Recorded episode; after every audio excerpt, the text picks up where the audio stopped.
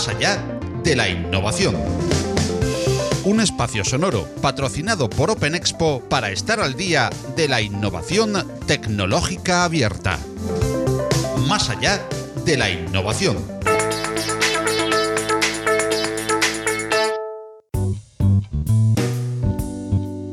Hola, muy buenas eh, tardes en España, desde donde hablamos, eh, pero por supuesto buenos eh, días, buenas noches desde cualquier punto del globo donde nos estés oyendo o donde nos puedas oír luego, porque estamos en directo en un webinar que dentro de un poquito será podcast, webinar bajo los auspicios de Open Expo Europe, quien auspicia también el podcast Más allá de la innovación, en el que podrás oír también esta charla en la que hoy queremos abordar un concepto, más allá de la innovación, del que nuestro invitado, Carlos Seisdedos, es uno de los grandes conocedores y divulgadores eh, en español. Referencia para conocer la inteligencia de fuentes abiertas es su libro Open Source Intelligence o SIN, investigar personas e identidades en Internet. Carlos es eh, además creador de la herramienta Magneto, orientada a analistas de inteligencia para análisis de información. Buenas tardes. Carlos, ¿qué tal estás? Buenas tardes. Bueno, agradecer, agradecer la invitación y la verdad que, que muy bien gracias por, la presentación. Matizar una cosa, que el libro lo escribí conjuntamente con Vicente Aguilera. Es un libro que hemos hecho a medias, pero, pero muchas gracias por la reseña. Bueno, podemos decir autor y coautor. Perfecto. Muy bien, Carlos. Eh, muchísimas gracias eh, por eh, haber atendido nuestra llamada, por querer compartir con nosotros este rato que nos llevará pues durante una serie de minutos a, aprender muchísimas cosas sobre esta obtención de, información en fuentes abiertas o por su acrónimo en inglés OSIN. Y el encuentro lo compartiremos, eh, decíamos, eh, con nuestro invitado y con eh, mi compañero habitual del podcast Más allá de la innovación, Philippe Lardy, CEO de Open Expo, quien auspicia pues tanto el webinar como el podcast. Hola, Philippe, ¿qué tal estás? Muy bien, como siempre, y encantado de, vernos, porque normalmente en, en los podcasts pues no nos vemos. Bueno, sí que nos vemos, pero nos oímos sobre todo.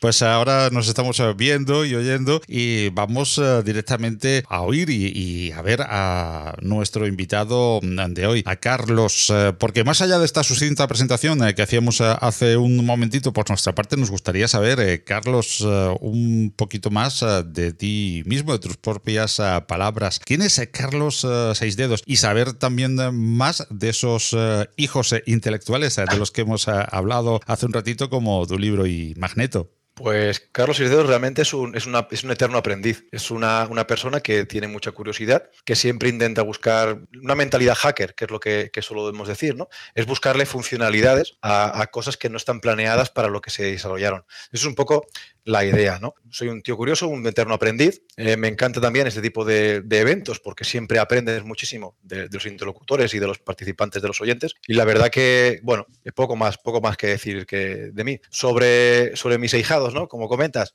bueno, en este caso sí que, primero, Magneto fue una herramienta que desarrollé y que me permitió en los inicios, cuando comencé a hacer investigaciones a nivel privado sobre tema de yihadismo y la utilización de redes sociales para captación y proselitismo, bueno, pues a partir de ahí vi que las herramientas de mercado que habían no me, no me eran suficientes. Entonces, bueno, hablando un poco de lo que he anteriormente, ¿no? De esas ganas de desarrollar y esas ganas de, de, inventar y utilizar herramientas que ya existen, pero dándoles otro enfoque, bueno, pues al final acabé desarrollando Magneto, aprovechando parte de, de toda esa experiencia que había, que había adquirido en desarrollo y bueno, me sirvió para hacer bueno, pues diferentes informes, diferentes investigaciones específicamente orientadas en tema de análisis de inteligencia enfocado al terrorismo yihadista, pero que luego, luego ha sido utilizado pues, para otro tipo de proyectos, ¿no? que, que, sea mediante la utilización por parte de ciberdelincuentes o criminales, de, en este caso, de redes sociales o Telegram o otro tipo de plataformas. Y mi otro elemento, el, el libro, bueno, fue un tema que a partir de comenzar a dar charlas y ponencias, mucha gente lo que nos, comentaba era que el tema de, de o obtención de información en fuentes abiertas era algo que les llamaba mucho la atención, pero que había muy poca literatura en castellano. Prácticamente está, había algún libro de Intel Techniques y, poca cosa más. En castellano prácticamente no había nada en que fuese específico, no únicamente porque luego lo comentaremos, imagino, porque nosotros entendemos OSIN o la obtención de información en fuentes abiertas, el acrónimo tal como comentabas, ¿no? Es Open Source Intelligence, es la obtención de información en fuentes abiertas para la generación de inteligencia. OSIN, por desgracia, se está asimilando únicamente la recolección de información. ¿De acuerdo? A las herramientas que se están desarrollando para obtención de información. Y es mucho más lejos de eso.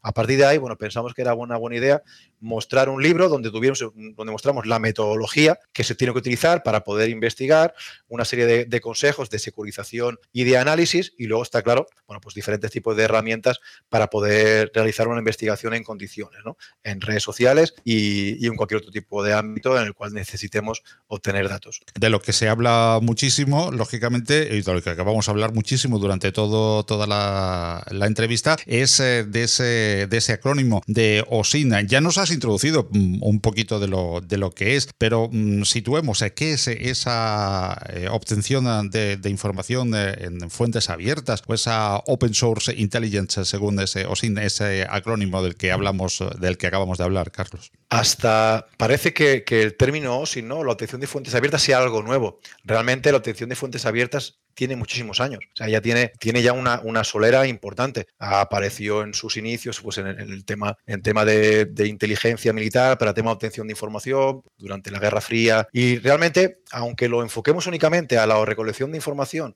en fuentes abiertas, que, también es actualmente, dada la cantidad de información que, cedemos, que, publicamos y que volcamos de forma indiscriminada y gratuita en las redes, bueno, pues está un poco de moda, ¿no? Pero que tengamos presente que la obtención de información en fuentes abiertas para generación de inteligencia es cualquier tipo de, de dato que podamos recopilar, pero no únicamente recopilarlo, sino hay que recopilarlo y a partir de ahí hay, que realizar una serie de fases de procesos para poder convertirlo en inteligencia, que es lo que dice el acrónimo, ¿no? O en castellano, que al final necesitamos ese dato, esa información, no únicamente recopilarlo, no únicamente utilizar una plataforma, una herramienta de extracción, sino necesitamos analizarlo, procesarlo, homogenizarlo para poder combinarlo con el resto de información y a partir de ahí convertirlo en inteligencia, que en definitiva es lo que, lo que pretende. Eh, el OSIN tiene que pretender siempre hacer que nuestro decisor, nuestro, la persona que nos contrate, la persona que tenga esa, esa inquietud, ¿no? Por el cual nos pide recopilemos información, tiene una incertidumbre sobre un tema, el que sea. A partir de ahí, lo que pretende OSIN es disminuir lo máximo posible esa incertidumbre para que esa persona o esa organización pueda llevar a cabo bueno, una estrategia, una, una compra-venta o cualquier tipo de acción. ¿Dirías que OSIN es innovación? No. OSIN es un. Es que lo, siento. Sí que, sí que pensemos que, dada, dada la cantidad de información que se está volcando cada día en redes sociales, la cantidad de millones de datos que se están volcando, sí que se están produciendo, se, están desarrollando, se están innovando nuevas herramientas que ayuden a esa recolección.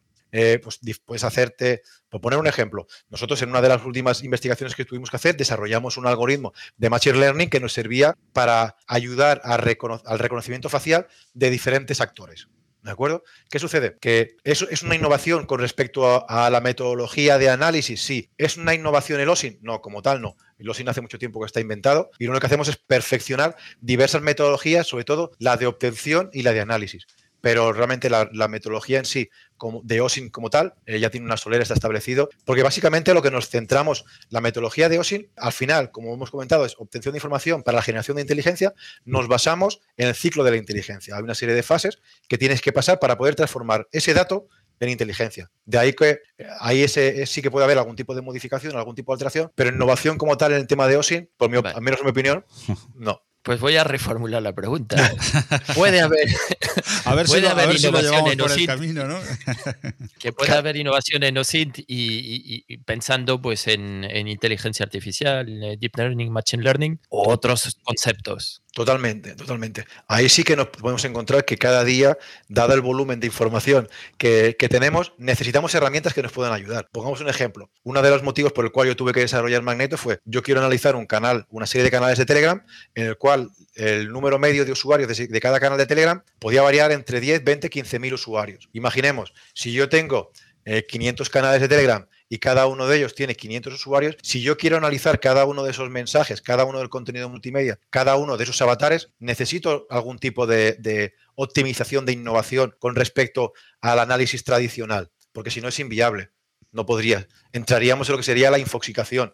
Y no sería capaz de poder analizar de forma coherente esos datos. Y en esta charla con Carlos, para explicar los distintos aspectos eh, de, OSIN, eh, vamos o nos gustaría eh, tratarla, pues no solamente bajo ese punto de vista o esa relación habitual que se establece entre OSIN y la ciberseguridad o la ciberinteligencia, que es un punto de vista muy interesante y que también que queremos que, surja durante las, las, preguntas, por supuesto, pero también abordarla desde diferentes planos otros puntos de la totalidad que se puedan ver o desde diferentes prismas, como se dice ahora también, en los que se pueda ver eh, OSIN desde las personas físicas o desde las personas jurídicas, en el sentido de que también hay un fuerte impacto, entendemos, no solamente en los individuos como personas o como ciudadanos, sino que también puede producirse, o no, ya lo veremos según nos comente Carlos, en las empresas y en la administración pública. ¿Es OSIN una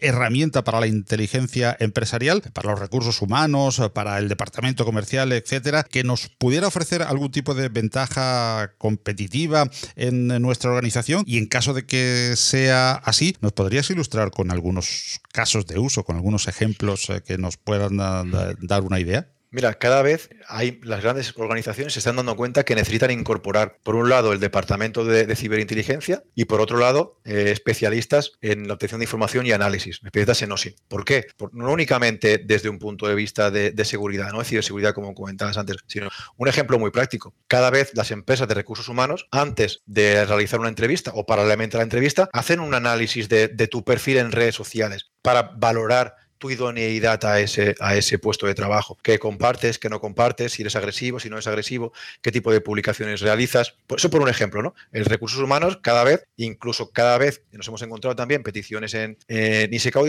de organizaciones que quieren ascender o quieren promocionar algún, algún directivo y lo primero que nos solicitan es un estudio, un análisis de ese perfil para valorar si tiene algún tipo de vulnerabilidad en la red que pudiera ser utilizado contra la empresa una vez haya producido ese, esa promoción. Entonces, sí que, sí que cada vez se utiliza más en el ámbito empresarial, no únicamente en el ámbito de ciberseguridad, sino también a nivel, a nivel interno para ese tipo de, actos. Y siguiendo en el ámbito empresarial, bueno, también podemos imaginar que OSIN puede ser un arma a doble filo. Eh, puede ofrecer información válida para su uso como ventaja competitiva, pero igualmente la información abierta de la empresa puede ofrecer mediante OSIN datos e información para explotar por parte de los competidores. ¿Así es? O, Sí, sí, sí, totalmente, totalmente.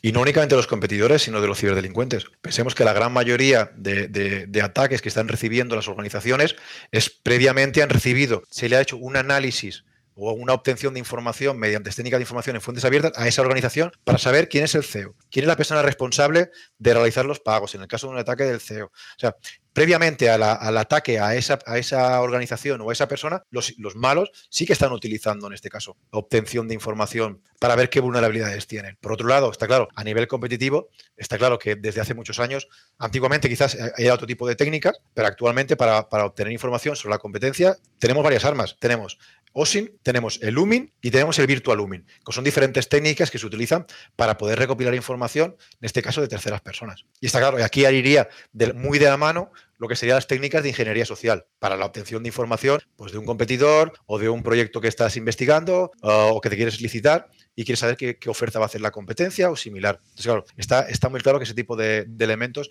cada vez son más, más, valorados por las organizaciones, tanto para segurizarse como para obtener información, pues en este caso de la competencia. Y con la información general nos hemos quedado, pero Carlos acaba de citar otros dos acrónimos eh, que han despertado nuestra curiosidad y no, queremos dejarlos pasar, aunque sea pues eh, brevemente. Eh, ¿A qué hacen referencia, Carlos? Cuando hablamos de, de UMIN, hacemos, la, hacemos referencia a la obtención de información de fuentes humanas. Lo típico. O sea, ya no tiene por qué ser la connotación de espía, ¿de acuerdo? Nos trata la, la, obtener la información de, de otra persona diferentes técnicas. Aquí entraría la captación de informadores o similar, ¿no? Pero que también puede, derivado a lo que comentamos anteriormente, en el tema de, la obtención de información de un competidor, hacer UMIN puede ser irme a un bar donde yo sé que está, los competidores se suelen ir a tomar un café cuando plegan, tomar una cerveza, hacerme amigo de ellos, a ver qué me explican de sus, de sus, de sus negocios o actividades, por ejemplo, ¿no? Y Virtual UMIN sería lo mismo, obtener información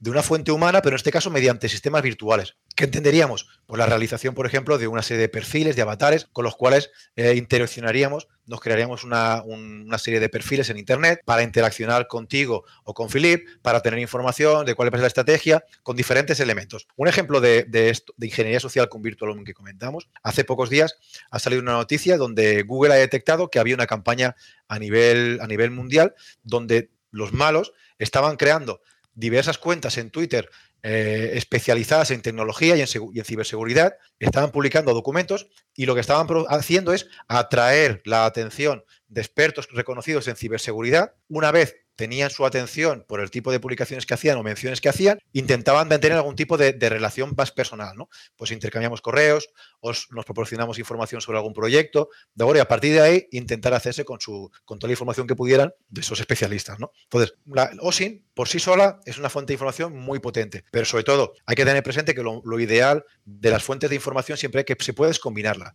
Si podemos combinar OSINT, información en fuentes abiertas, perfecto. Un ejemplo, yo puedo saber por internet, yo puedo coger y mirar si en este en un domicilio o una dirección hay un logo de una empresa, ¿vale? Yo miro Google, Google Maps y me aparece que en esa dirección si hay o no hay, algún tipo de información. Bueno, yo puedo ir luego físicamente al lugar y preguntar a un vecino, preguntar al de la tienda al lado si ya había una tienda anteriormente. Es un ejemplo, ¿no? De combinar las fuentes abiertas, la obtención de información en fuentes abiertas, con la obtención humana. Y es lo ideal. Si se pueden combinar, es lo ideal. ¿Y no, nos has investigado antes de aceptar de la entrevista?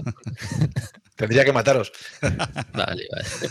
Que, oye, siguiendo en este pues, dibujo que estamos haciendo sobre OSIN como herramienta para las empresas, con sus aspectos positivos y también sus peligros, vamos a apelar a tus consejos de experto de manera sintética e ilustrativa. ¿Cómo puede una organización sacar el mayor provecho de OSINT sin los riesgos o limitando los riesgos que pueda suponer para, para la misma? Claro, tengamos presente que OSIN en sí no es ni positivo ni negativo. ¿De acuerdo? Siempre está en las manos de que se use. Es como, por ejemplo, un jamón, o sea, un cuchillo me puede servir para, cortar jamón y estaría estupendo, o para apuñalar. El, cuchillo en sí no es ni bueno ni malo, es el uso que se le da. En ese caso estaríamos hablando exactamente igual con el tema de OSIN. La obtención de información en fuentes abiertas, en manos de ciberdelincuentes, pues puede ser peligrosa para nuestra organización o para nuestra, nuestra persona. En, en, buenas manos, pues tiene su parte positiva. Las organizaciones, para, para, protegerse, una de las opciones también, eh, como mínimo es lo que hacemos nosotros con nuestros clientes, y la verdad es que están muy contentos, es utilizamos la obtención de información en fuentes abiertas, primero para obtener toda la información de la, de la organización, saber cuál es la situación en la que se encuentra, filtraciones de datos, qué dominios tienen expuestos, qué información tienen sobreexpuesta, ¿vale? A partir de ahí nos sirve para securizar ese, entorno. Porque pensemos que la ciberinteligencia asociada de, de, OSIN lo que nos va a permitir es, muy lejos de la ciberseguridad, que la ciberseguridad por norma general siempre lo que suele hacer es, tiene una labor reactiva, es primero nos dan, nos han atacado, se nos han vulnerado, nos han robado la información y a partir de aquí entra la, ciberseguridad para, para, intentar mitigarlo. No, la ciberinteligencia y las técnicas de información en fuentes abiertas nos tienen que servir para una labor proactiva, nos tiene que servir para, conociendo nuestra estructura nuestra organización, ver cuál es nuestra sobreexposición, mitigarla y paralelamente no únicamente hacer o sin sobre nuestros activos, sino también sobre los ciberdelincuentes. ¿Por qué? Para conocer cómo están atacando, cómo han atacado a la empresa, cómo han atacado a la competencia y a partir de ahí mitigarlo ¿de acuerdo? Y, securizar el entorno para hacerlo como mínimo desde un punto de vista proactivo. No esperar que nos ataquen, sino hacer diferentes tipos de búsqueda de, obtención de información para mitigar lo máximo posible el momento ese que nos vayan a atacar. A buen seguro que más de uno, más de una, se está haciendo la siguiente pregunta que queríamos eh, formular a, Carlos. ¿Se usa o sin por parte de las administraciones públicas en el sentido, por ejemplo, de contrastar la veracidad de la información que ponemos en nuestras declaraciones de impuestos, en las agencias ah, tributarias, en la seguridad social, etcétera? ¿O podría llegar a usarse? Se usa y desde hace mucho tiempo. No únicamente se usa en el ámbito empresarial o en el ámbito policial, que es una de las herramientas eh, principales para llevar a cabo. Hoy, por ejemplo, está dando una formación a Policía Nacional sobre técnicas de obtención de información en fuentes abiertas. Pero es que en, Hacienda, por ejemplo, o en la Seguridad Social, eh, si yo, yo hago una declaración de impuestos donde digo que mi, mi impositivo es X dinero, tengo unos ingresos de tanto y resulta que yo pueden comprobar por mis publicaciones en redes sociales que yo estoy teniendo un nivel adquisitivo mucho más alto de que estoy plasmando mi declaración de la renta, está claro que ahí hay unos indicios de que hay algún tipo de ingreso ilícito Por lo tanto, la declaración de la renta en este caso puede ser uno de los elementos para, para atacar a defraudadores, no únicamente en función del tipo de publicaciones que hacen. Seguridad social. Hay muchas personas que están de baja, ¿de acuerdo? De forma injustificada, de forma fraudulenta. Uno de los motivos por los cuales se les pilla es porque publican en redes sociales que se han ido a esquiar, que se han ido a nadar, se han ido a correr, cuando históricamente están incapacitados para hacer ese tipo de labores. ¿no? Entonces, sí que las organizaciones cada vez utilizan mayor, mayor ese tipo de ámbito, el tema de OSIN, pues para contrastar información en el mundo físico. Pero también a, viceversa. ¿eh? Nos puede servir en un momento determinado el mundo físico contrastar una información que hemos obtenido en el mundo virtual. ¿Por qué? Imaginemos que eh, una de estas personas que estamos siendo investigadas, ya sea por un ámbito de aduanero, ya sea por Hacienda, que de repente aparece en una, publica una fotografía donde aparece un vehículo o aparece una lancha o aparece con un reloj de, de 10.000 euros. Bueno, pues son elementos que permiten a la agencia tributaria u otro tipo de, de agencias estatales, bueno, demostrar que esa persona tiene un nivel de vida muy superior al que está declarando y a partir de ahí poder actuar en consecuencia.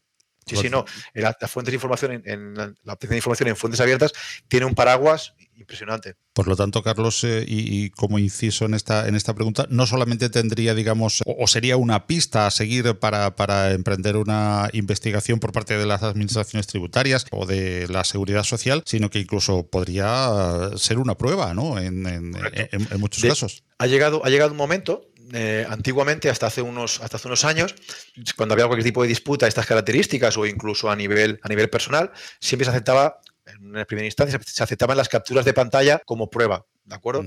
A partir de que nos hemos encontrado de que cada vez se está utilizando mayormente las redes sociales tanto para poder demostrar la relación entre dos personas que dicen que no se conocen y aparecen juntas en una imagen, tanto para demostrar la utilización o eh, muchos famosos resulta que tienen que estar más de determinados días dentro de, territorio español para poder tributar dentro. Si dicen que han estado tantos días fuera del territorio nacional, pueden tributar en otro país. ¿no? Bueno, se utilizan las redes sociales para contabilizar los días que han publicado estando en España, por poner un ejemplo. Entonces, está claro que son, son elementos eh, imprescindibles. De ahí viene que cada vez sea más necesario la certificación de contenidos. Cada vez que tienes que hacer algún tipo de investigación, a no ser que sea Fuerza y Cuerpo de Seguridad, que directamente ya tienen presunción de velocidad de esa obtención, siempre es imprescindible esa certificación digital de contenido. Nosotros muchas veces nos estamos encontrando, pues ya sea, ya sea por una crítica de, en redes sociales, ya sea por algún tipo de, investigación que tenemos que llevar para algunos clientes, que necesitamos para poder presentar luego en un tribunal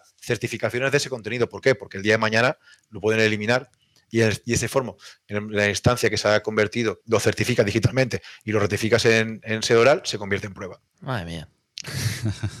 Hacienda, si me ves, yo no he hecho nada. Yo no he sido. Que, mm, antes de pasar a las preguntas del público, ¿hasta dónde eh, los datos públicamente accesibles pues, se pueden utilizar sin violar pues, la protección de, datos o sin violar la, lo, que son los datos de una persona? ¿O estimamos que si los hemos encontrado son públicos y los podemos utilizar libremente? Claro, esto es, la eterna pregunta, ¿de acuerdo? Entre especialistas de obtención de información, ¿no? Es decir, bueno, si, si es, depende, tenemos que tener presente dos cosas. Una cosa es la obtención ilícita de un dato que está en fuentes abiertas, pues supongamos que se ha producido una filtración de, información de una empresa y aunque esté accesible en fuentes abiertas, como el origen es ilícito, esa información no se puede, es ilícito obtener esa información. ¿De acuerdo? Partamos de esa, premisa. Luego, de aquí, hay diferentes tipos de información que podemos, que podemos encontrar o podemos, o podemos valorar eh, en función de cada caso. Bueno, si puede ser susceptible de ser utilizada en un proceso judicial o únicamente ser utilizada a nivel de, generación de inteligencia. Aquí habría que, tomar esa disyuntiva. Y aquí también, aprovechando el tema de la protección de datos, eh, aprovecho a sacar un tema que hace, hace unas semanas ha traído mucho, han dado mucha, mucha polvareda, ¿no? El tema de, la nueva actualización de condiciones de, WhatsApp, en el cual pues, nos dice que cederá parte de la información a, a Facebook. Y ha habido una gran, una gran por parte de, la comunidad o parte de algunos de los miembros de la comunidad de, bueno, hay que abandonar WhatsApp porque nuestros datos son sagrados. Sí, sí, pensemos, WhatsApp es una empresa privada. WhatsApp nos está cediendo una serie de servicios de forma gratuita. Por lo tanto, si una empresa te cede un servicio de forma gratuita, tú no eres su cliente, tú eres su producto. ¿De acuerdo? Y tengamos presente que por mucho que consideremos, en el momento que estamos utilizando Gmail de forma gratuita, estamos utilizando, en este caso, WhatsApp. Muchas de las personas han cogido y han hecho una desbandada hacia plataformas como Telegram, pero pensemos que Telegram es un tres cuartos de lo mismo. Habrán lo que no han hecho por escrito, ¿qué hacen con estos datos? Pero imaginemos que es lo mismo. Una plataforma como Telegram, que tiene cientos y miles de servidores por todo el mundo, almacenando toda nuestra información, almacenando vídeos, o sea, nuestra información personal que estamos, creemos que no va a hacer nada y la va a almacenar únicamente para hacernos el favor de que tengamos una herramienta de comunicación, no nos equivoquemos, no nos equivoquemos al respecto, ¿de acuerdo? Hay que tener presente que cualquier plataforma que nos dé un servicio gratuito, sin cobrarnos nada, y sea una empresa privada, pensemos que el producto somos nosotros. O sea, a partir de aquí tenemos que tener muy claro qué tipo de información compartimos, cedemos o regalamos mediante esas plataformas. A reflexionar. Sí, sí, al final es algo que, siempre tenemos en mente, pero eh, solemos allí por comodidad a veces olvidarlo, ¿no? Hay plataformas que igual la, herramienta Trema o similar, que son de pago, que de igual te piden, tienes que pagar un euro por la herramienta y nos parece carísimo. No queremos, no queremos pagar un euro por una aplicación cuando podemos tener WhatsApp o Telegram que es gratuito, perfecto, es gratuito, pero va a haber una contraprestación a cambio que van a ser nuestros datos. Sí, sí, sí, no, totalmente. Pues mira, vamos a pasar a, las eh, preguntas del público y luego volveremos a, nuestro, nuestro guion o medio guion que, tenemos allí para, la entrevista de hoy. Y la primera pregunta eh, de Walter Barros Vázquez eh, se aplica IA, inteligencia artificial en herramientas OSINT. Totalmente, es lo que comentamos anteriormente, ¿no? A la hora de pongo un ejemplo. En la una de las últimas investigaciones que, realizamos, estuvimos haciendo eh, la monitorización de las últimas elecciones aquí en España. Pues uno de los elementos que necesitábamos era eh, poder utilizar, generamos diversos tipos de algoritmos eh, de IA que nos ayudaban a complementar la información que estábamos, que estamos analizando en fuentes abiertas, ya que es imposible que un analista directamente pueda revisar toda esa información. Por lo tanto, sí que, sí que se utiliza la IA como complementos, como mejoras en herramientas de obtención de información en fuentes abiertas. Totalmente. Y es el futuro, ¿eh? Es el futuro. Pues pasamos a la siguiente pregunta de Alejandro Ramiro Vilte Barboza. Perdonar con los nombres, espero que los, digo, que los diga bien. Eh, unidades académicas en donde capacitarse. Imagino que cursos, ¿no? Sí, por ejemplo, nosotros tenemos cada, cada tres meses hacemos un curso de capacitación muy potente en Internet Security Auditors y hay más formaciones, ¿eh? pero está claro, eh, nosotros eh, está claro que yo sé lo, que yo vendo, no puedo hablar de los demás. En el caso de nuestros sí que sabemos que, es formación realmente interesante, sobre todo lo que tenemos mucho, lo comentamos, empresas multinacionales que vienen a, vienen a capacitar a sus empleados para luego montar su propia unidad allí. O sea que en este caso eh, tenemos claro que como mínimo sí que hay academias, sí que hay lugares, en este caso tiene cualquier información, bueno, pues que visite Internet Security Auditors y podrá tener información al respecto. Y seguramente al hilo de esta pregunta también se estarán preguntando muchos de, nuestros oyentes del, del podcast o eh, televidentes eh, del webinar, eh, en el tipo de capacitación, ¿qué, qué, tipo de técnico, cómo se le denomina o, qué técnico se requiere para hacer inteligencia de fuentes abiertas? Bueno, en este caso, por ejemplo, nuestra, nuestra formación está muy enfocada sobre todo desde un punto de vista muy paralelo a la metodología del libro que creamos. Consideramos que el libro que, hicimos sobre, con Vicente sobre la obtención de fuentes abiertas, sí que, hay, sí que había algún manual en Estados Unidos, sobre todo americano, que lo que hace referencia es a la utilización de herramientas pero no explica cómo, cómo realizar un análisis, no explica cómo, cómo plantearse estas diferentes fases que hemos comentado, ¿no? Que es, vale, yo tengo que iniciar una investigación,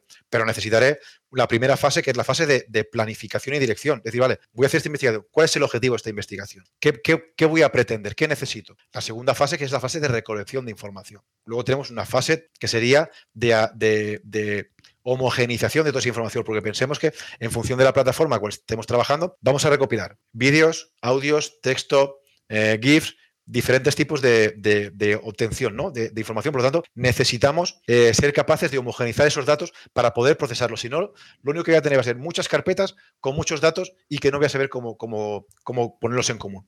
Sobre todo, lo que mostramos en la, en la, en la formación es eso, es cómo desde cero ¿Vale? La persona que no tiene ningún tipo de base lo puede hacer perfectamente. Lo único que tiene que es tener una, desenvolverse bien en redes sociales, pero aparte de eso, porque se explica desde la base. Y las personas que ya tienen esa base, lo que hacemos es, en la obtención de información, lo que hacemos es facilitamos la metodología para que luego esa, con ese tipo de, metodología sea fácilmente defendible delante de un delante superior, delante de un tribunal o delante de, cualquier donde tenga que presentar esa información. Y luego, bueno, pues obtener información, atención, de calidad ¿De acuerdo? Aquí mostramos a cómo se tienen que valorar las fuentes, cómo se tiene, cómo se tiene que analizar esa información, cómo, cómo valorar las fuentes de información, porque pensemos que todo lo que, todo lo que se publica en información no es información. O sea, es lo que hemos hablado. Todo lo que se publica son datos. Del dato pasaríamos a la información, lo procesaríamos, teníamos conocimiento. Del conocimiento puede hacer un poco de perspectiva y posiblemente inteligencia, que es lo que, que, es lo que pretendemos. Entonces, eso es un poco lo que se pretende en la, en la metodología, que una persona pueda llegar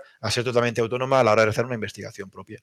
Sobre todo, como, como paréntesis, muchos detectives que no, tenían, no estaban especializados en la técnica de convención e información en fuentes abiertas, los hay que nos piden a nosotros y nos piden que les ayudemos en investigaciones y otros que han venido a formarse con nosotros para luego poder realizar ellos eh, sus investigaciones. Y nos preguntan de dónde podría contactar a Carlos. Así que ya que estás aquí, ¿dónde te pueden contactar? Pues mira, si mi correo es, eh, bueno, mira, si entráis en ISEC, no sé si está puesto mi nombre, creo, isecauditors.com o .es, ahí podéis acceder, y correcto, aquí, isecauditors.com, podéis acceder y si no, en, Twitter, por ejemplo, o en LinkedIn, me buscáis, estoy y, os paso la información que necesitéis. En cualquier caso, es Carlos Seis Dedos, pues no hay problema. En cualquier caso, también aclarar que si directamente a los oyentes del, podcast o del, webinar, eh, del podcast posterior y del webinar ahora mismo en, directo cuando quede grabado, pueden acceder, por supuesto, debajo a diferentes enlaces eh, que le llevarán a los perfiles de, Carlos en LinkedIn, en, también en Twitter y, por supuesto, a ISEC Auditors. Habrá diferentes enlaces también al, libro y lo, tendrán todo en las notas, en las notas del programa para facilitarle la, labor de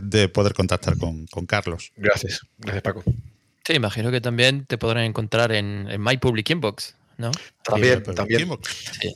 Aquí por, citarlo también. Sí, sí, sí. No, Chema Alonso tuvo la buena idea de crear este, ese, proyecto y la verdad es que está muy interesante. Pues seguimos con las preguntas. Al final, nuestro guion, Paco, ya, ya no, pero son, muy interesantes. Son muy interesantes y, esa, esa, participación yo creo que, que enriquece mucho el, cuestionario que teníamos, eh, digamos, eh, prehecho para conocer eh, OSIN con Carlos. Lo, lo enriquecen nuestros, nuestros propios oyentes que preguntan, por ejemplo, Jorge, que si las investigaciones de defraudadores de la seguridad social que dicen estar de baja, pero están bien, como por ejemplo acaba de mencionar Carlos, no es más propio de las empresas que de la propia seguridad social. Bueno, yo creo que, depende, ¿no? Depende, porque pensemos que muchas veces la, puede ser que la denuncia llegue a la empresa o la empresa tenga conocimiento por otros trabajadores o que la denuncia vaya directamente a la seguridad social. Entonces, depende, depende de la casuística. Pero sí, se la pueden hacer cualquiera de las dos. Además que yo creo que entiendo, entiendo Carlos, es un paréntesis eh, que quizás pueda aclarar Jorge, que a los dos les, les interesa si es simplemente por tema crematístico, por tema de, digamos, de estar pagando una baja que no, que no es, porque hay parte que paga la empresa y parte que tiene que pagar la seguridad social. Por lo tanto, sería el beneficio para ambos, ¿no? Bueno, y en ocasiones también hay empresas que no tienen la capacidad para poder realizar este tipo de investigaciones que al final lo que hacen es acaban recurriendo a nosotros para que realices esa, ese peritaje sobre, sobre esa plataforma, red social o individuo. Que pasamos a la última pregunta que tenemos de momento, que es de. El nombre es muy largo, así que pasamos directamente. Hola Carlos, ¿habéis utilizado bases de datos no relacionales como Neo4j para analizar redes de personas? La, hemos utilizado alguna vez, pero sobre todo solemos utilizar otro tipo de software para, analizar redes, redes no relacionadas. Muchas veces, en este caso, utilizo eh, Análisis Notebook, ¿de acuerdo? De, de I2 de en el cual es un software muy potente para realizar este tipo de análisis. Cuando son en formación también, una, una, una, herramienta que es open source, que también es muy interesante, pues si la quieren descubrir, es Gephi, que también permite realizar ese tipo de, de investigaciones y relaciones entre entidades, que no tienen por qué ser personas. O sea, en ese aspecto hay bastante, hay bastante, bastante elementos. Sí, la conozco, pero no es la que lo utilizamos diariamente. Bueno, no sé si queda, sí, queda una otra última pregunta, bueno, que ya hemos comentado un poquito, eh, y es eh, de Jarlin Caicedo. ¿Qué herramientas de OSIN recomiendas? depende, porque no es lo mismo eh, investigar, pongamos un ejemplo, un perfil en, en Twitter que, investigar un perfil en Facebook que mm, desanonimizar una cuenta de Twitter, que obtener una información de quién hay detrás de un correo electrónico o de unas amenazas. Es que depende, depende de qué vayamos a investigar. Referente a esto, sí que hay alguna me, sirve un poco para, comentar ¿no? el tema de las herramientas. Sí que hay máquinas virtuales y, plataformas que ya están preparadas para que vienen con muchísimas herramientas, pero yo siempre recomiendo es, si vas a empezar a investigar, montate en tu máquina virtual limpia y a partir de las necesidades que vayas teniendo, vas utilizando, vas descubriendo herramientas y las vas utilizando y las vas incorporando a tu maletín, ¿no? a, tu, a, tu, a tu tools. Pero como tal, eh, claro, es que te podría decir, una de las que, por ejemplo, eh, me gusta mucho también porque, porque he colaborado un poco en el desarrollo y es de Vicente, es Teamfolix, ¿no? que es una herramienta muy potente a la hora de, de obtener información de fuentes abiertas, de Twitter, ¿no? De, Twitter precisamente. En cambio, hay, hay otras eh, plataformas que cada vez lo ponen más complicado a la hora de poder extraer información de forma automática y necesitas crearte tus propias herramientas. la gran mayoría de herramientas que utilizamos o que utilizo las hacemos a medida. ¿Por qué? Porque muchas veces tiene una herramienta muy, muy estándar y pasan dos cosas. Primero, tú tienes, encuentras un GitHub o cualquier otro tipo de herramienta que está publicada en Internet, la utilizas, pero si no la auditas, si no sabes cómo funciona por dentro, no sabes si los resultados que te están dando son buenos o no. Pues entonces, es un elemento muy importante. Una recomendación, siempre que hagáis algún tipo de, utilicéis una herramienta de terceros que no sea vuestra, cotejar con información contrastada, con vuestro perfil o similar, hacer un análisis para ver si la información que está dando es correcta o no. Pues si no, os puede llevar disgustos. Y pensando más, más allá de, lo que son las herramientas, pero más hacia los datos, eh, un problema que puede ser común para personas, empresas, administraciones, es cómo son de fiables las fuentes abiertas eh, disponibles para investigaciones eh, o SINT. En caso de que haya dudas, ¿cómo se resuelven? ¿Cómo mm, comprobáis la veracidad del dato? lo ideal es cualquier tipo de información que, tenemos en fuentes abiertas, lo ideal siempre es intentar contrastarlo. Si no tengo fiabilidad de la fuente, supongamos que ha sido difundido un diario X, de repente dice que la empresa tal tiene activos en Andorra o está defraudando o el tipo de información que sea. Lo primero que necesitas es verificar esa fuente de información. Aparte de, aparte de la información en sí, que tendrás que averiguar quién, quién está detrás de esa información, qué intereses tiene detrás para lanzar esa información, quién está detrás físicamente. Porque al final pensemos que podemos tener URLs, podemos tener dominios, podemos tener personas jurídicas, pero al final los que, los que están detrás son personas físicas. En definitiva, es lo que intentaremos siempre desenmascarar. Pues aquí lo que necesitamos es, sobre todo, poder obtener información que nos lleve a eso, a obtener ese tipo de, datos de información que nos pueda permitir obtener, en este caso, pues lo que, lo que, lo que preguntabas. En este caso, eh, es complejo, pero sí, se, puede hacer, porque en el caso de, verificación de datos, pensemos que, por otro, ejemplo muy, muy común, el tema de, la, de las fake news. Por norma general, cada vez hay más plataformas, cada vez hay herramientas que nos permiten intentar desanonimizar o realmente ver detrás quién está detrás de la publicación de esa información, ya no únicamente para desbaratar si es falsa o no, sino para también saber cuáles son las intenciones. Pensemos que nos encontramos con muchas campañas de hostiles entre diferentes organizaciones donde lanzan información falsa o bulos para desacreditar a, la competencia. Entonces, es complejo, pero ahí, ahí lo que sucede es, intentamos, una vez tenemos la información extraemos todo lo que podemos de fuentes abiertas, intentar combinarla con otro tipo de fuentes, lo que ¿no? Pues con fuentes humanas o con otro tipo de fuentes, si tenemos que ir a revisar una dirección en concreto donde se supone que se ha registrado el dominio tal, bueno, pues se va, se mira a ver quién es, se mira el registro de la propiedad para ver quién está detrás. Siempre intentar, sí está claro que siempre puede haber algún tipo de información o algún tipo de input que no podamos valorar. ¿De acuerdo? En el caso de que no podamos valorarlo, pero que realmente es de interés, pues en nuestro informe se, tendrá que hacer constar que se ha obtenido esta información que no se ha podido valorar, pero que se incluye porque se considera relevante por el motivo tal o motivo cual. Pero siempre hacer, hacer hincapié que no se ha podido valorar esa información. Dándole un poquito de, vuelta, siendo un poquito más allá todavía en esta pregunta o en esta información que no se pueda valorar o que,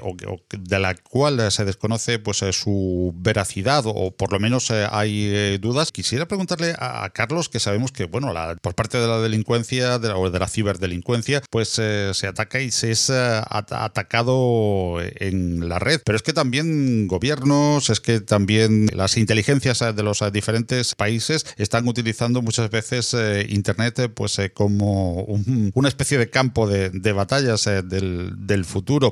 ¿Se han detectado ya lo que podríamos llamar, entre comillas, fake datas precisamente para confundir a las herramientas o para tratar de confundir las herramientas que utilizan o sin, digamos, deliberadamente, no, no datos de los cuales se dude porque, bueno, alguien los haya puesto mal, sean erróneos, sea, sino que deliberadamente estén puestos ahí para que para entorpecer o para distraer o para equivocar esas investigaciones? Tal como comentabas, podemos considerar que, hasta ahora cuando hablamos de, conflicto siempre hablábamos de cuatro dominios, ¿no? Tierra, mar, aire y espacio. Ahora tenemos un quinto dominio, que es el ciberespacio, y que es transversal a todos, porque prácticamente todo está hiperconectado. Por lo tanto, sí que, sí que podemos encontrarnos, y que sí que nos hemos encontrado, pues como estados, bueno, pues intentan hacer campañas, ya sea por un lado, pero eso que comentas, por ejemplo, de puede servir tanto para, para desacreditar como para desinformar. Sí que lo hay y cada vez y cada vez habrá más, y cada vez habrá más al respecto. Porque somos una sociedad que cada vez consumimos más información de forma telemática,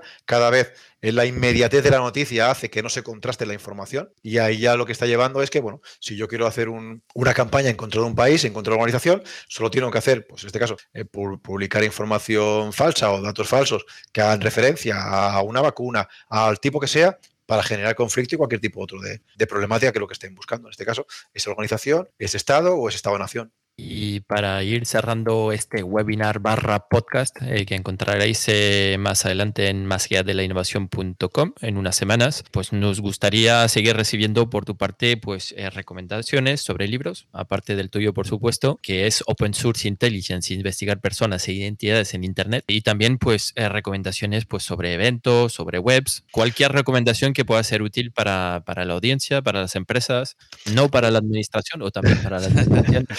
Este en, este caso, bueno, un, libro, un libro que sí que recomendaría sería el, Dominio Mental de Pedro Baños, que va muy relacionado a lo que hemos estado comentando hasta ahora, ¿no? De cómo utilizan los estados, pues diferentes tipos de, campaña de influencia para intentar desestabilizar gobiernos, organizaciones, otro tipo de, elementos, Y sobre todo aprovecharía o, incitaría a que, a que las personas que estén interesadas en el, en el, tema de ciberseguridad o en el tema de la cultura de la inteligencia, bueno, cada vez por suerte o por desgracia, digo por desgracia porque a mí me encantan los, los saraos, ¿no? Y me encantan las conferencias y me encanta el, tomar el café al, acabar la charla y lo estamos perdiendo, ¿no? Por el tema de, la pandemia.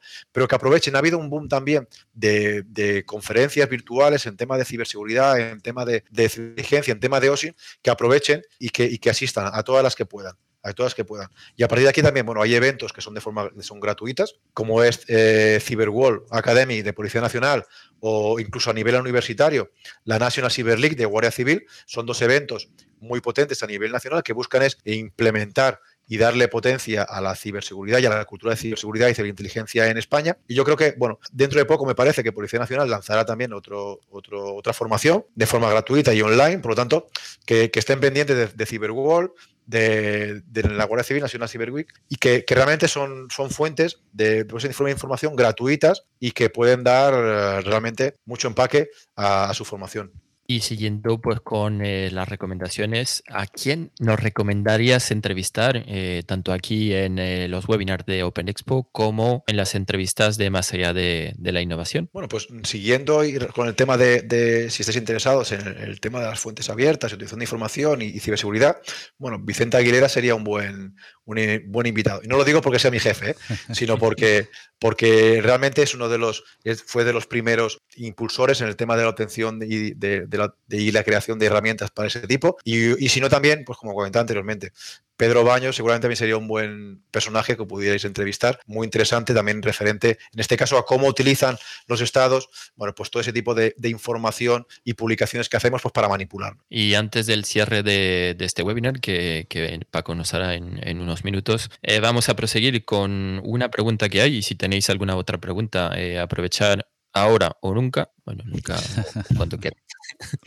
Pero suena bien eh, decir esto, ahora o rotundo, em, rotundo. Nada, quería pues aprovechar la, pregunta que tenía Yerlin. ¿Existe alguna herramienta que permita analizar texto que se encuentra en imágenes y compararlo con información extraída en OSINT? Sí, aquí ahora lo, que estás comentando son eh, técnicas de OCR, ¿vale? Que es la obtención del reconocimiento de caracteres. ¿De acuerdo? Es tan sencillo como dentro de, de una herramienta que tú utilices de OSINT, ya sea para, Twitter, para Facebook, para lo que sea, implementarle, en este caso, un módulo que lo que haga sea el reconocimiento de caracteres que te pueda extraer esa información, esos datos, convertirlo en texto y cotejarlo con herramientas. Pero como tal, herramienta como tal que tenga eso, te diría Magneto. Pero lo que te comento, son, son herramientas que tienen que ser diseñadas muy a medida que te lo puedan hacer. Si no, por norma general, no hay ninguna herramienta que yo conozca open source que lo que haga es te, te analice la información y por otro lado te analice también vídeos y, audios. En el caso, por ejemplo, en el caso de nosotros hemos desarrollado herramientas para Magneto, bueno, pues que permites analizar el texto, el vídeo, imágenes, el audio y te permite cotejar toda la información entre ellas transportándola pues, de diferentes ámbitos. Y lo he comentado al principio, si únicamente recopilo información y no soy capaz de analizarla, voy a tener un disco duro lleno de vídeos, lleno de imágenes, pero no voy a poder cotejar los vídeos y las imágenes o el audio con la información textual que yo pueda obtener. Por lo tanto, eh, se trata un poco, ahí, ahí venía un poco ¿no? el tema de la innovación que hablamos, de imaginar opciones para poder realizar, llegar a ese tipo de, acciones que te interesan. Muy bien, pues eh, vamos eh, prácticamente ya cerrando esta charla, webinar patrocinado por Open Expo Europe, que también será podcast más allá de la innovación con Carlos Seisdedos, recordemos, autor del libro Open Source Intelligence, sin investigar personas e identidades en Internet, o como él bien decía, coautor de, ese, de ese, libro. ¿no? Queremos eh, también eh, recordar a, todos eh, nuestros oyentes en el podcast, televidentes aquí en, el webinar, que bueno, pues tienen un código que también tendrán en las notas del programa con el que pueden adquirirlo con descuento, igual que todas las publicaciones de 0x Word, gracias a Open Expo Europe y a participar con nosotros en estos webinars y podcasts de Más allá de la innovación. Lo tendrán también en las notas del programa. Pero antes de despedirnos, eh, Carlos, hay una pregunta que más allá de la innovación, sobre todo en el podcast, eh, también ahora desde que pues lo estamos combinando con el, eh, con el webinar, queremos hacer a todos nuestros invitados e invitadas, porque, bueno, la palabra es única y hay una especie de sustrato común a todas las definiciones, pero cada uno le da su toque personal. ¿Qué es para ti o cómo definiría Carlos Seis Dedos el concepto de innovación? Para mí la innovación es, por un lado, no limitarnos únicamente a lo que ya tenemos establecido, sino ir más allá. Ir más allá desde el punto de vista de intentar, pensemos que no se trata de, inventar la rueda, sino de muchas veces es buscar herramientas, eh, opciones que tenemos que ya están funcionales y darle una nueva utilidad por poner un ejemplo, había una herramienta que, se utilizaba únicamente para, llevar el control de, una serie de, programas que estabas gestionando y se nos ocurrió darle la vuelta y utilizarla como herramienta de visualización de relaciones en análisis de redes sociales. ¿no? O sea, muchas veces yo creo que es más intentar, aparte de que puedas innovar algo muy específico y algo muy nuevo, pero si no, como mínimo, también aprovechar el bagaje que has tenido, que han tenido a desarrollar determinadas herramientas, de determinados pensamientos o determinados proyectos, intentar dar un enfoque nuevo, un enfoque que sea diferente y disruptivo y que nos permita, bueno, en este caso, pues poder conseguir esa, innovación, ¿no? Ya sea en nuestra, en nuestra vida diaria o en el trabajo, en una herramienta o en una presentación es un poco el planteamiento. Que muchísimas gracias por, eh, por tu tiempo, por tu conocimiento, muchísimas gracias eh, a la audiencia y nada, si tenéis cualquier pregunta, eh, pues con Carlos a través de su email, a través de My Public Inbox, a través de OSINT, le investigáis y, así. Veis todos sus datos de contacto, su Gmail y tal. muchísimas gracias también, por supuesto, a Paco de estar aquí como siempre, con mucha alegría. Gracias a ti, Filip. Gracias a, Carlos, a nuestro invitado especial de hoy, del que hemos aprendido mucho, muchísimo de esa mm, obtención de información, eh, de esa inteligencia en, fuertes, en fuentes abiertas, de ese OSIN y, eh, bueno, de el que seguro que vamos a seguir aprendiendo, como bien decía Filip, si eh, en las notas del programa, tanto del vídeo que tendrán en este formato del webinar que estamos haciendo hoy, tanto en ese apartado como en las notas del programa del podcast pueden encontrar los enlaces que van a, llevar pues a, Carlos, a Iseca Auditores, a sus eh, diferentes eh, formas eh, de contactar y a continuar aprendiendo sobre OSIN, sobre el Open Source Intelligence en inglés o como bien decía Carlos, para concluir, prefiere utilizar el término completo y no el acrónimo en español, ¿no? Sí, bueno, al final es una, costumbre, tendemos a utilizar siempre el acrónimo y, por desgracia, al menos mi, mi opinión es que se está asociando el término OSIN únicamente a la recolección de información, a una de las fases, pero que realmente la obtención de información en fuentes abiertas para la generación de inteligencia es mucho más que el simple raspado de, información de una página web. De ahí un poco, al final se me ha quedado por un poco por eso, ¿no? de ahí dar la importancia que tiene ese tipo de, de acciones, de metodología que no únicamente se asocia a OSIN a una herramienta, a una tool de extracción de datos. Bueno, y aprovecho también para daros las gracias por, el trato, por las preguntas y por la oportunidad de estar aquí hablando de, mi libro. Gracias a ti, Carlos, gracias a Filip y gracias sobre todo también a la audiencia con su participación, sea en forma de preguntas o sea pues simplemente habiendo estado compartiendo con nosotros este tiempo de webinar que después será podcast. Muchísimas gracias a todos. Muchas gracias a todos. Más allá de la innovación es un proyecto divulgativo en formato podcast patrocinado por Open Expo. Suscríbete al podcast en Google Podcast, Apple Podcast, Evox, Spreaker, Spotify, audios de YouTube o visítanos, óyenos y suscríbete al feed en nuestra web más allá de la innovación.com. Si te gustan los contenidos que te ofrecemos en Más allá de la innovación, comparte con todos nuestro podcast o apóyanos con tus likes y valoraciones, ayudándonos así a crecer y poder seguir trayendo cada semana más y mejores audios alrededor de la innovación tecnológica abierta.